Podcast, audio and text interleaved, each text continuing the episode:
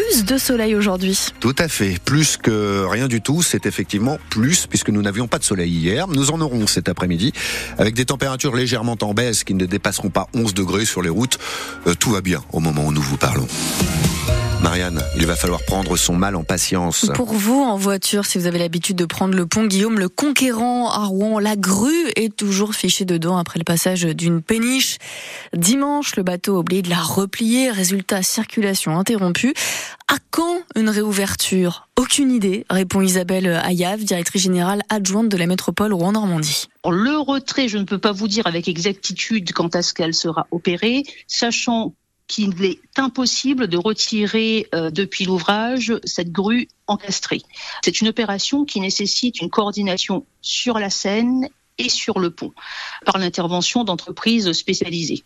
Cette opération peut nécessiter plusieurs jours et fera l'objet de points de situation réguliers, sachant que les élus et les services de la métropole Rouen-Normandie, en coordination avec la ville de Rouen, Aropa et l'État sont pleinement mobilisés pour euh, que cette situation soit résolue au plus vite. Ça a débuté dimanche et on poursuit puisque en cette période, euh, il est quand même euh, difficile d'avoir et tous les experts et tous les corps d'État qui doivent être mobilisés. Le pont est désormais chasse gardée pour les piétons qui peuvent l'emprunter. Les bateaux peuvent circuler en dessous, bien évidemment, en passant au sud de la grue, parce que sinon ça peut être dangereux. Quant à la ligne T4 du Théor euh, du bus, elle est toujours déviée. Deux alertes à la bombe en une journée à Rouen. Après l'hôtel de ville qui n'a pas pu accueillir de public dans la matinée, c'est le cinéma Omnia qui a été ciblé hier soir peu après 19h. Certaines séances annulées. Ça a pu reprendre dès 20h suite à la fouille du bâtiment. Rien de suspect n'a été euh, retrouvé comme euh, comme à l'hôtel de ville, deux alertes qui se, sont donc révélées fausses. Des recherches dans la Seine pendant deux heures hier du côté du quai de la Bourse à Rouen vers 19h. Les pêcheurs, des pêcheurs ont appelé les secours. Ils disent avoir entendu un homme tomber à l'eau. Les pompiers spécialisés en sauvetage aquatique ont été mobilisés ainsi que des caméras visionnées. Mais aucune victime n'a été découverte. Les opérations ont été suspendues à 21h. Fin de garde à vue aujourd'hui au commissariat du Havre pour cet homme de 18 ans sous d'avoir tiré à plusieurs reprises sur un autre homme dans le quartier des Neiges le matin de Noël. La victime a été grièvement blessée, mais ses jours ne sont plus en danger. Euh, le suspect s'est rendu à la police, sachant rechercher une information judiciaire pour euh, tentative de meurtre doit être ouverte par le parquet du Havre dans les prochaines heures. Le père de famille de 33 ans, suspecté d'avoir tué sa femme et ses quatre enfants à Meaux lundi soir, toujours hospitalisé sous le régime de la garde à vue pour des blessures à la main. Devant les enquêteurs, il a évoqué des troubles psychiatriques. Il a été suivi depuis 2017 pour des problèmes dépressifs. Ce que l'on sait de cette affaire est à lire sur francebleu.fr. France Bleu 7h03 à Marianne Naquet. Euh, bientôt moins de bonus écologiques pour les plus aisés. Selon les informations de nos confrères de France Info, le gouvernement envisage sérieusement de baisser dès 2024 cette aide pour acheter une voiture électrique neuve pour certains Français, Isabelle Raymond. Le bonus écologique devrait bien baisser de 1000 euros dès le 1er janvier pour les 40% des Français les plus riches. Il atteindra ainsi 4000 euros pour l'achat d'un véhicule électrique neuf contre 5000 actuellement. Seuls les ménages les plus modestes conserveront un bonus pouvant aller jusqu'à 7000 euros pour l'achat d'un véhicule électrique à condition qu'il soit neuf. En revanche, le bonus de 1000 euros aujourd'hui prévu pour l'achat d'un véhicule électrique d'occasion a de grandes chances d'être supprimé.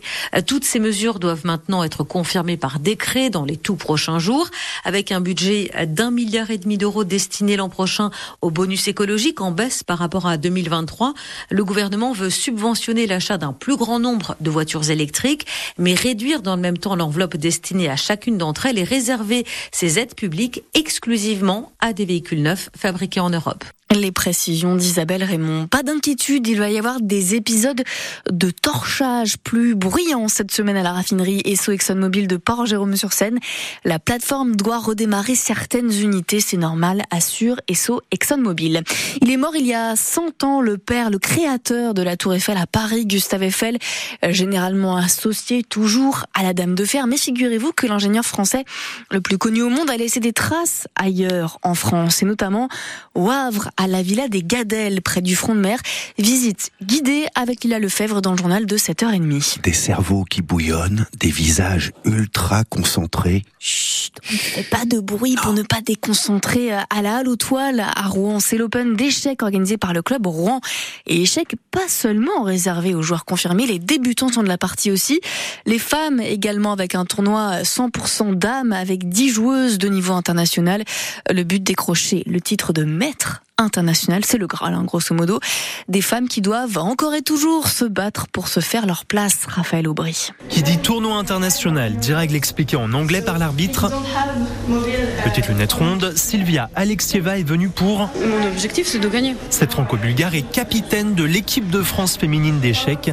Elle a surtout l'habitude de participer à des tournois mixtes. C'est vrai que c'est un tournoi où il n'y a pas beaucoup en France. Pour cette année, c'était le seul et unique tournoi qu'il a eu un tournoi féminin. Une des raisons, c'est le nombre de joueuses comparé aux joueurs. Il faut dire que certains clubs ne sont pas très accueillants, selon Sylvia Alexeva. Souvent, dans les petits clubs, les hommes, ils préfèrent rester entre eux. Et c'est pour ça que c'est, ils donnent pas l'accès à une femme de, au niveau de l'accueil, c'est différent. Il y a des hommes, quand on les bat, ils refusent de nous serrer la, main.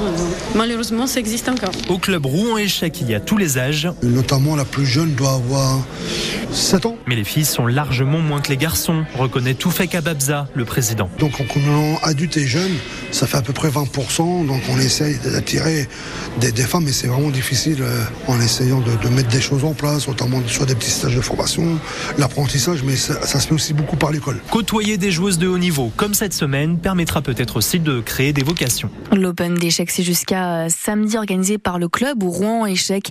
94 personnes se sont inscrites cette année. Et puis du basket ce soir, Rouen, quatrième de Pro B, se déplace sur le parquet de Pau. Orthez dans le Béarn qui est septième, c'est à 20h, même heure pour l'ALM Évreux 11e qui va à Orléans, cinquième.